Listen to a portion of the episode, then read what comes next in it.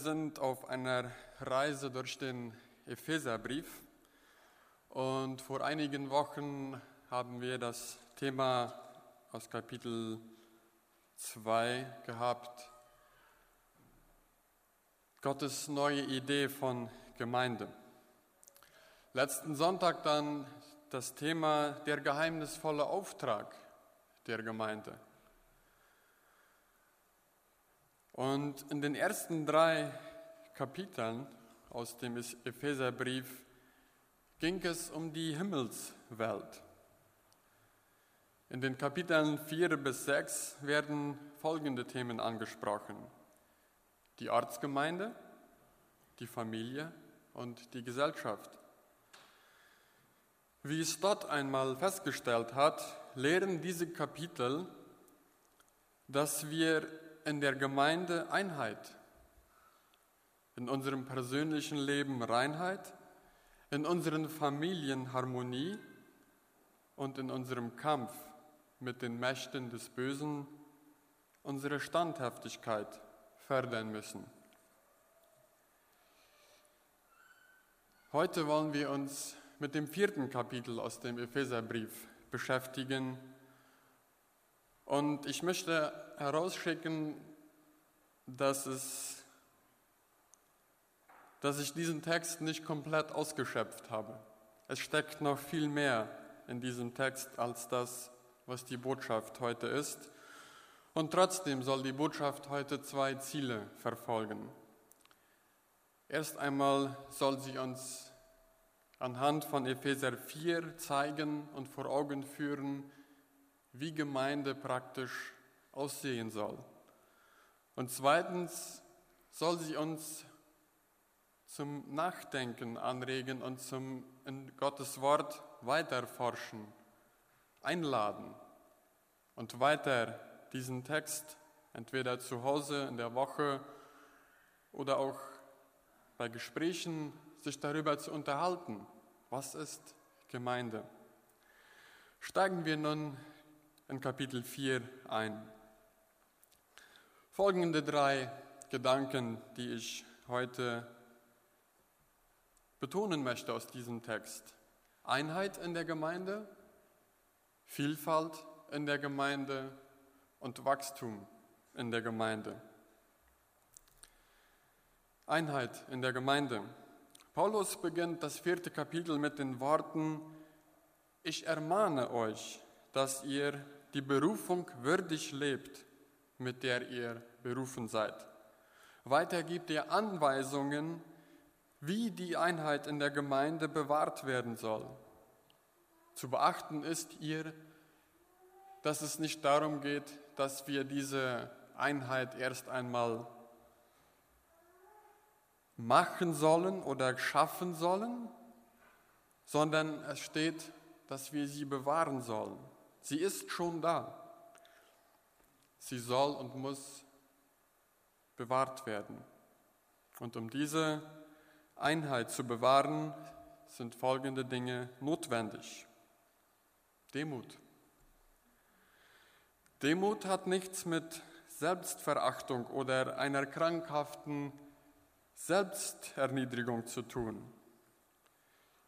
Demut ist nüchterne Selbsteinschätzung, die, nicht über den anderen erhebt, die sich nicht über den anderen erhebt, nicht die eigenen Qualitäten gegen den anderen ausspielt, sondern sich mit den von Gott gegebenen Gaben annimmt, ohne Selbstüberhebung. Und diese Gaben auch in der Gemeinde einsetzt.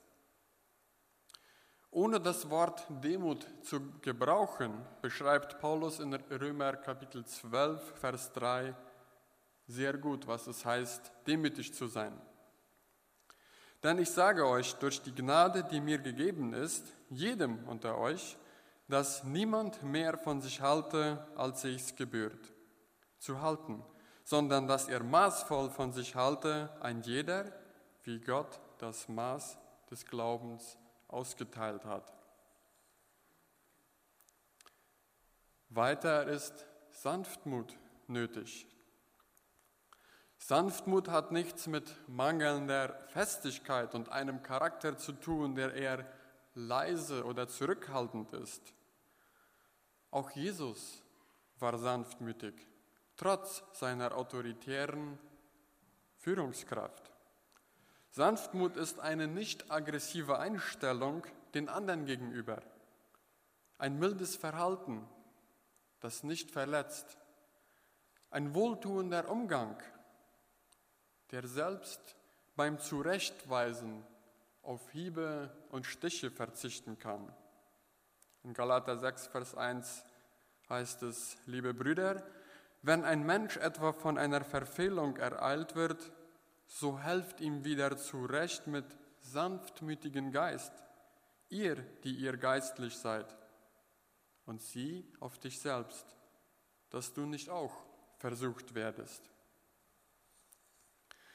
Wir merken schon bei diesen ersten zwei Begriffen, dass der hohen Berufung als Glied der Gemeinde Gottes im Umgang miteinander entspricht, der den anderen achtet. Weiter erwähnt Paulus das Wort Geduld oder Langmut. Nach wie vor geht es um ein Verhalten, das die Einheit untereinander fördert. Jetzt aber steht die Frage im Vordergrund, wie verhalte ich mich, wenn menschliche Schwächen und Fehler die Harmonie untereinander auf einer harten Probe stellen? Paulus ruft zu einer ausdauernden Bereitschaft, den jeweils anderen mit seinen Eigenarten zu ertragen. Das Wort Langmut oder Geduld bedeutet den Zorn weit weglassen.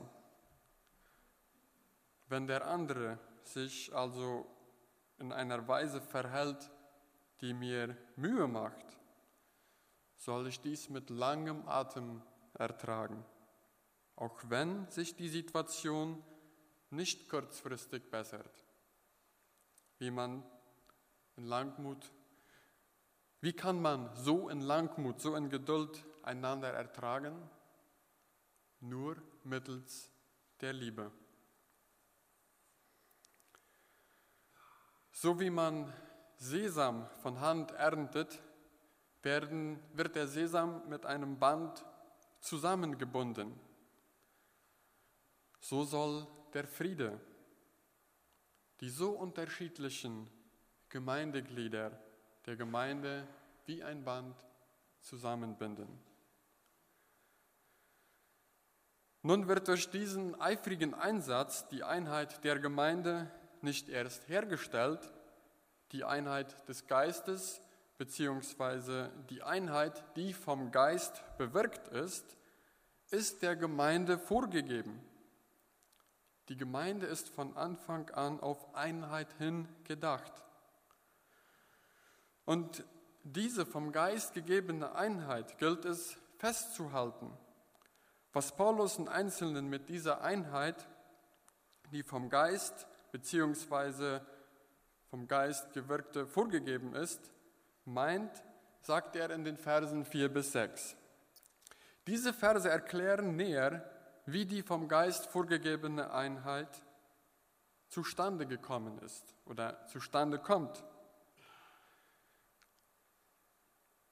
Sieben Einheitsfaktoren werden da genannt und begründen diese geistliche Einheit, die Menschen nicht schaffen können, sondern nur bewahren können. Welche sind diese sieben Einheitsfaktoren? Ein Leib, ein Geist, eine Hoffnung, ein Herr, ein Glaube, eine Taufe, ein Vater, ein Gott. Wenn wir uns diese sieben Einheitsfaktoren mal etwas genauer anschauen, sind diese sieben noch einmal in drei Einheiten eingeteilt. Wenn wir diese drei Einheiten mal einzeln betrachten, können wir die drei Personen der Dreieinigkeit Gottes darin erkennen.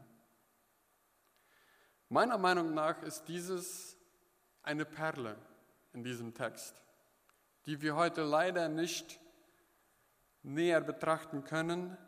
Trotzdem möchte ich sie einmal kurz erwähnen. Die Einheit in der Gemeinde muss also nicht erst geschaffen werden. Durch die Dreieinigkeit Gottes ist sie schon vorgegeben. In Vers 4 finden wir die erste Einheit von diesen sieben Einheitsfaktoren. In dieser Gruppe wird der Heilige Geist als Person der Dreieinigkeit dargestellt. Ein Leib, ein Geist und eine Hoffnung. Hier finden wir den Heiligen Geist. In Vers 5 finden wir die zweite Gruppe von den sieben Einheitsfaktoren. In dieser Gruppe wird der Sohn als eine Person der Dreieinigkeit dargestellt. Ein Herr, ein Glaube und eine Taufe. Ein Herr. Jesus Christus, der Sohn, das ist der Herr der Gemeinde. In den Versen 6, Im Vers 6 finden wir die dritte Gruppe von den sieben Einheitsfaktoren. In dieser Gruppe wird der Vater als eine Person von der Dreieinigkeit dargestellt. Der Vater. Über allen, durch allen und in allen. Dies, dies ist die vom Geist vorgegebene Grundlage der Einheit in der Gemeinde. Und dieses Geschenk der Einheit lohnt es und gilt es zu bewahren.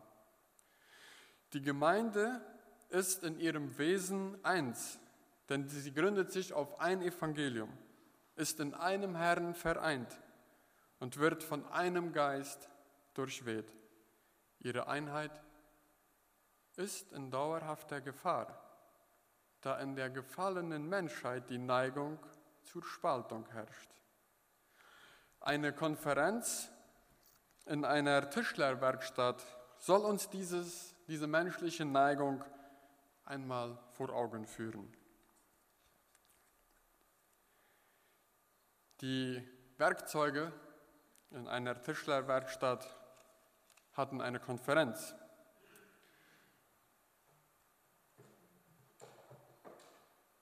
Der Hammer, der Hammer führt diesen Vorsitz. Die Versammlung jedoch verlangt von ihm, dass er den Raum verlasse, weil er viel zu laut sei. Der Hammer protestiert, wenn ich die Werkstatt verlassen muss,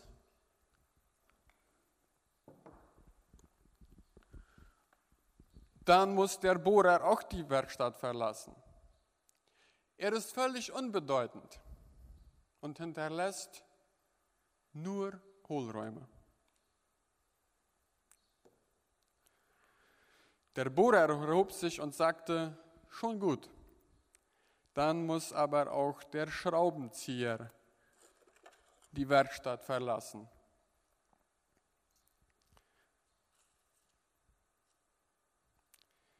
Ihn muss man drehen und drehen und schließlich an seinem Platz bringen. Darauf erwiderte der Schraubenzieher, wenn ihr das wünscht, werde ich gehen. Aber der Hobel darf dann auch nicht bleiben.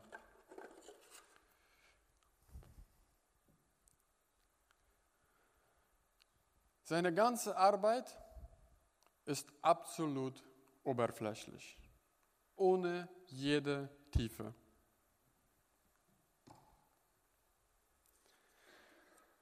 Diese Aufforderung, zu dieser Aufforderung bemerkte der Hobel, gut, aber wenn ich gehe, dann geht das Messband aber auch.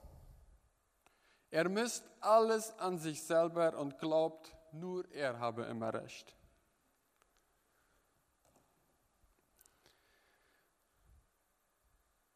Umso kritischer reagierte das Messband.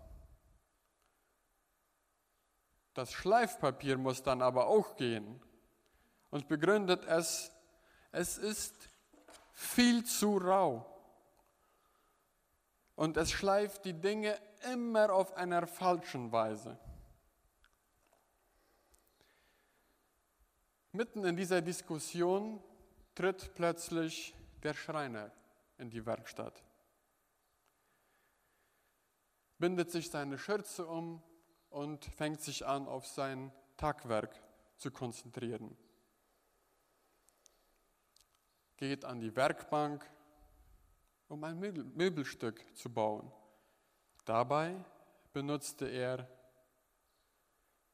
den Hobel, das Schleifpapier, den Bohrer, den Schraubenzieher, den Hammer und all die anderen Werkzeuge.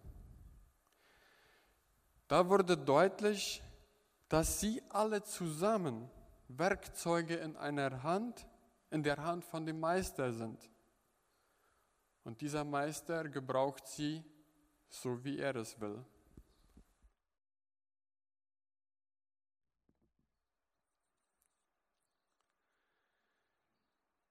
Wenn wir uns als Gemeindeglieder jetzt einmal mit Werkzeugen sehen, stellen wir uns als Werkzeuge mal einmal vor. Mit welchem dieser Werkzeuge identifizierst du dich am meisten? Mit welchem Werkzeug hast du die meisten Probleme oder Konflikte? Der Meister braucht verschiedene Werkzeuge, um ein Möbelstück zu bauen. Nur wenn sie in Einheit zusammenarbeiten, kann es gelingen und es entsteht ein wunderbares Werk. Wie gehst du mit deinem Gemeindebruder um? Vielleicht ist es der Bruder Hammer. Oder wie gehst du mit deiner Gemeindeschwester um? Vielleicht ist es die Schwester Messband. Wie gehst du mit ihnen um, wenn ihr so verschieden seid? Kannst du geduldig sein und sie in Liebe ertragen? Einheit bedeutet nicht tote Einheitlichkeit. Das bezeugt uns ganz klar Vers 7. Wir sind alle eins und doch ist jedem von uns eine von Gott gegebene Gabe gegeben. Dieser Gedanke führt Paulus dazu, auf besondere und bleibende Gaben hinzuweisen, die durch den erhöhten Jesus Christus als Beweis und Zeichen seines Sieges verliehen wurden. Kommen wir nun zu, den, zu der Vielfalt in der Gemeinde. Der Hauptgedanke der Verse 8 bis 10 ist, dass der Geber der Gaben der aufgefahrene Christus ist. Gaben werden erst verteilt, nachdem er in den Himmel aufgefahren ist. Im Alten Testament gab es noch keine Gemeinde. Erst an Pfingsten entstand die Gemeinde durch das Wirken des Heiligen Geistes. In Vers 4 reiht Paulus dann vier Gaben oder Ämter auf, die in jeder Gemeinde zu finden sein sollten. Als erstes finden wir hier die Apostel. Das Apostelamt ist einzigartig und unwiederholbar. Apostel waren Männer, die direkt vom Herrn eingesetzt wurden, das Wort zu predigen und Gemeinden zu gründen. Es handelt sich um diejenigen, die den Auferstandenen gesehen hatten. Sie hatten die Vollmacht, Wunder zu tun und zu Wunder zu wirken. Diese dienten als Mittel, die Botschaft, die sie verkündeten, zu beglaubigen. Gemeinsam mit den neutestamentlichen Propheten bestand ihre Aufgabe darin, Gemeinden zu gründen. Insofern gehören die Apostel, ein für, gehören die Apostel zum ein für alle Mal gelegten Fundament der Gemeinde. Die Gemeinde ist laut Epheser 2, Vers 20 erbaut auf dem Grund der Apostel und Propheten, wo Jesus Christus der Eckstein ist. Auch wenn diese Apostel heutzutage nicht mehr leben, lebt aber immer noch diese Gabe oder dieser Amt der Apostel. Alfred Neufeld schreibt in seinem Kommentar zum, Epheserbrief, dass Missionare heutzutage diese Apostel sind. Er meint, dass jede Gemeinde Missionare haben sollten. Und die Gemeinde sollte nach Mission riechen. Als zweites erwähnt Paulus Propheten. Propheten haben die besondere Gabe erhalten, die Zeit und die Kultur aus Gottes Sichtweise zu interpretieren. Die Propheten verstehen, was Gott will. Sie übersetzen den Willen Gottes für aktuelle Fragen und Themen. Heute sind Propheten die Personen, die unsere Zeit angemessen anhand des Wortes Gottes interpretieren und in diesem Sinne die Gemeinde mit ihren Worten leiten. Als drittes erwähnt Paulus Evangelisten. Evangelisten sind diejenigen, die gute Nachricht vom Heil predigen. Sie sind von Gott ausgerüstet, verlorene Menschen für Christus zu gewinnen. Sie haben die besondere Gabe, den unheilvollen Zustand eines Sünders zu erkennen, sein Gewissen zu erwecken, Einwände zu beantworten, zur Entscheidung für Christus zu ermutigen und den, Bekehren, den Bekehrten helfen sie, sich im Wort zu gründen. Als viertes erwähnt Paulus Hirten und Lehrer. Die Hirten und Lehrer übten die geistliche Leitung in der örtlichen Gemeinde aus. Im Neuen Testament werden sie auch Leiter, Aufseher, Vorsteher oder Älteste genannt. Sie mühen sich für die Gemeinde, stehen die Gemeinde vor, machen Seelsorge, sie üben Irrende, sie überführen Irrende mit gesunder Lehre, sie wachen über die Seelen der Gemeindeglieder und sind Gott Rechenschaft schuldig für die Seelen der Gemeindeglieder. Wie ein Hirte die Herde weidet, so leiten und schützen und nähren die Hirten und Lehrer die Gemeinde.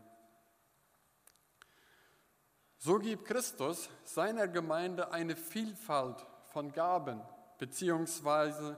begabten Leitern aber nicht um eine Kluft zwischen dienstfähigen Amtsträgern und unfähigen Laien aufzureißen.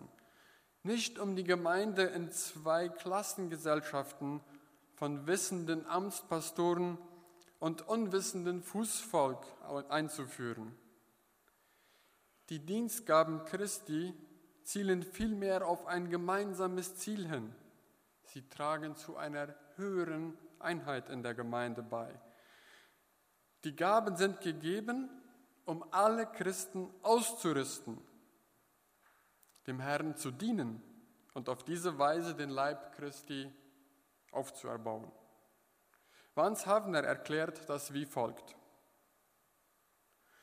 Jeder Christ ist ausgesandt, denn jeder Christ ist ein Missionar.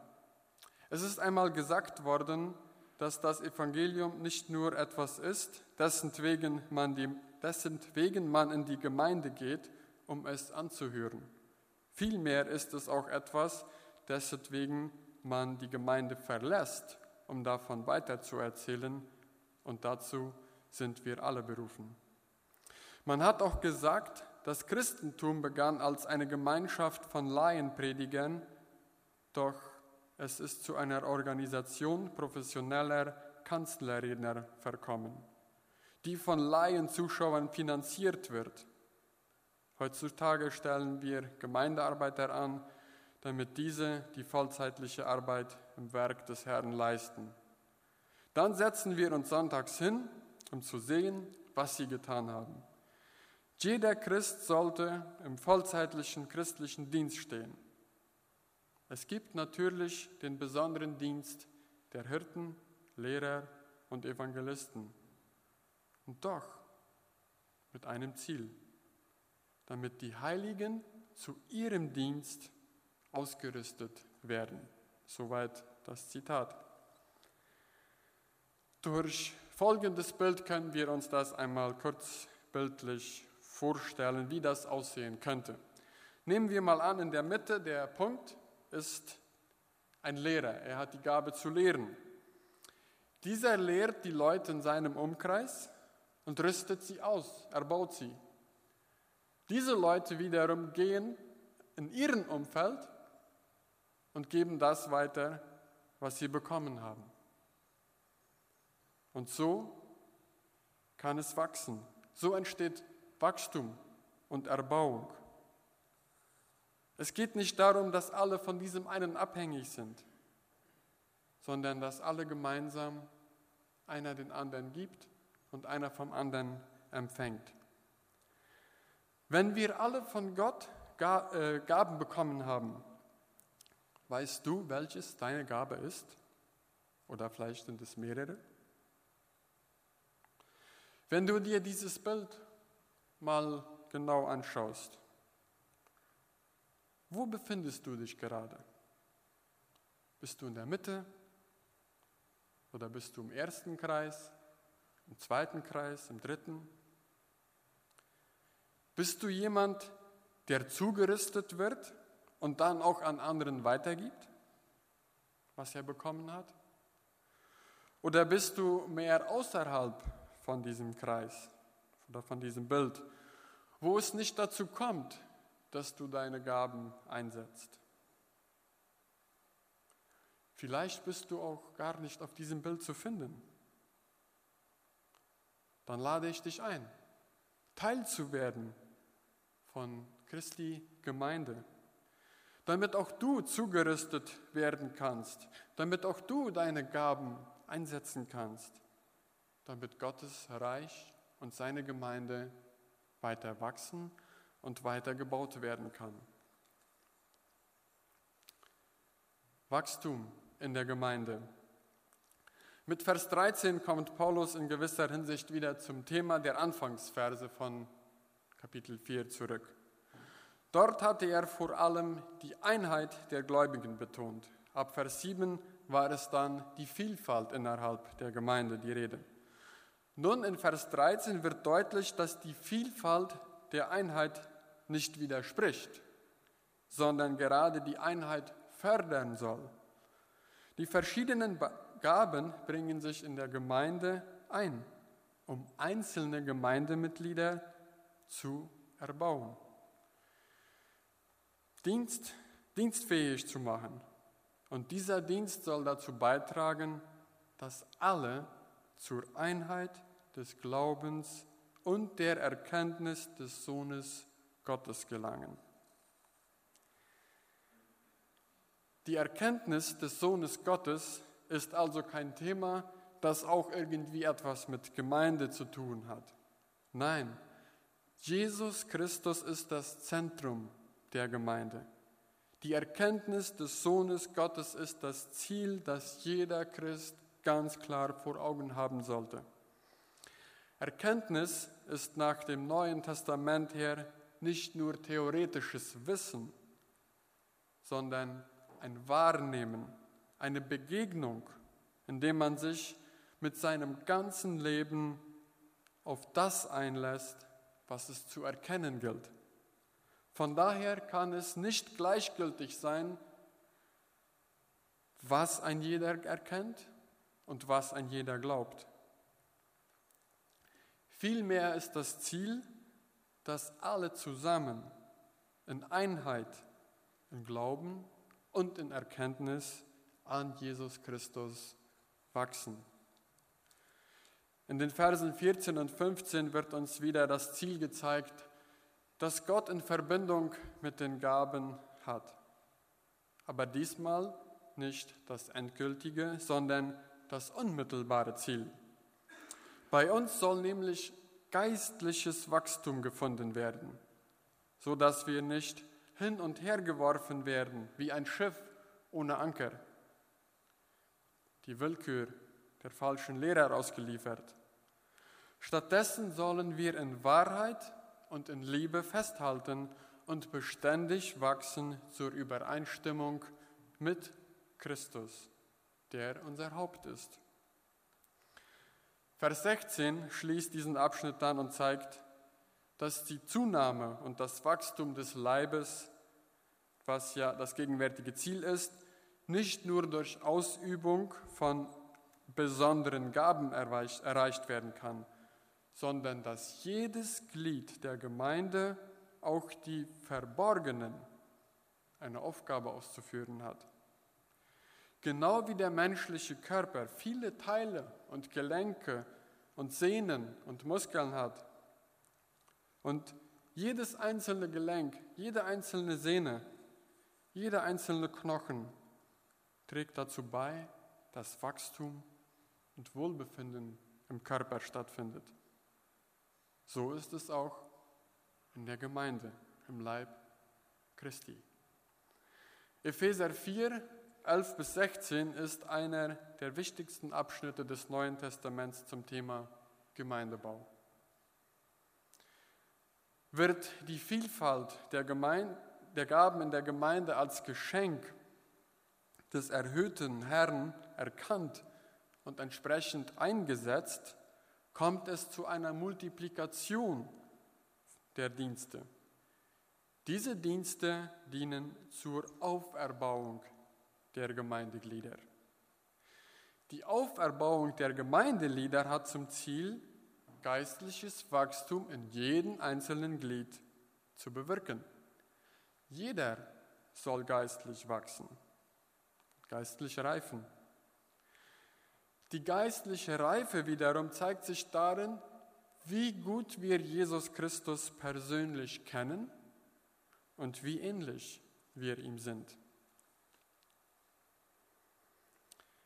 Das geistliche Wachstum in der Gemeinde können wir also mit einer Pflanze vergleichen.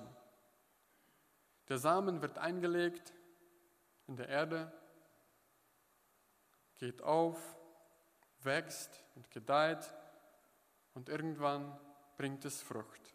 Es ist ein Prozess, aber die Pflanze, jede Pflanze hat eine Bestimmung, hat ein Ziel, eine Frucht.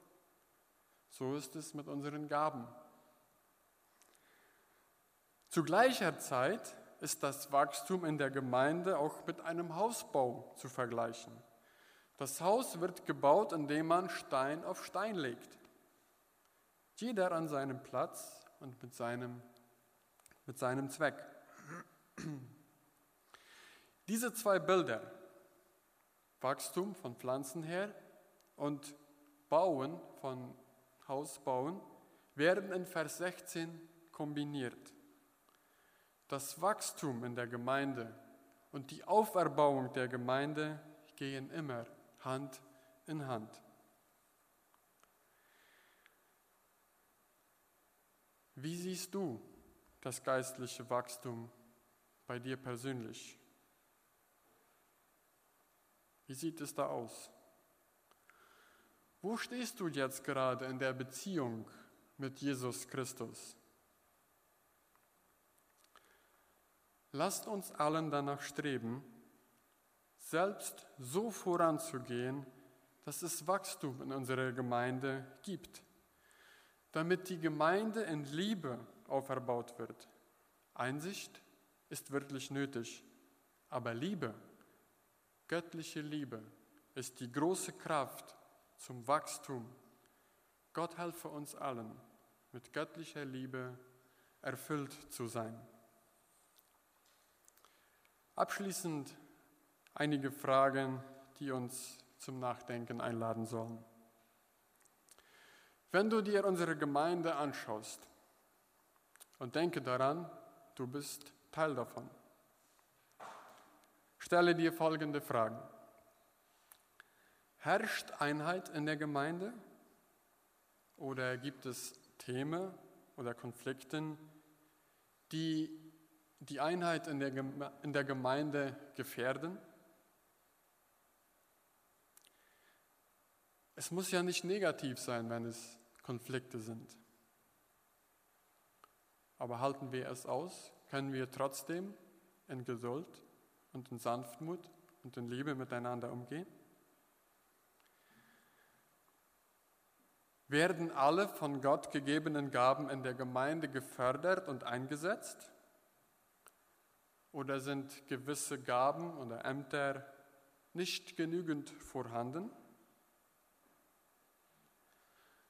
Was trägst du persönlich dazu bei, dass die Gemeinde wachsen und auferbaut wird? Ich möchte euch einladen für ein Gebet. Vater, wir danken dir, dass wir Gemeinde leben dürfen. Wir danken dir, dass du durch deinen Geist die Gemeinde ins Leben gerufen hast und dass du, dreieiniger Gott, Vater, Sohn und Heiliger Geist, die Einheit in der Gemeinde seid und sie geschaffen habt. Wir bitten dich darum, dass du einen jeden von uns hilfst, damit wir zugerüstet werden, auferbaut werden und diese Einheit bewahren können.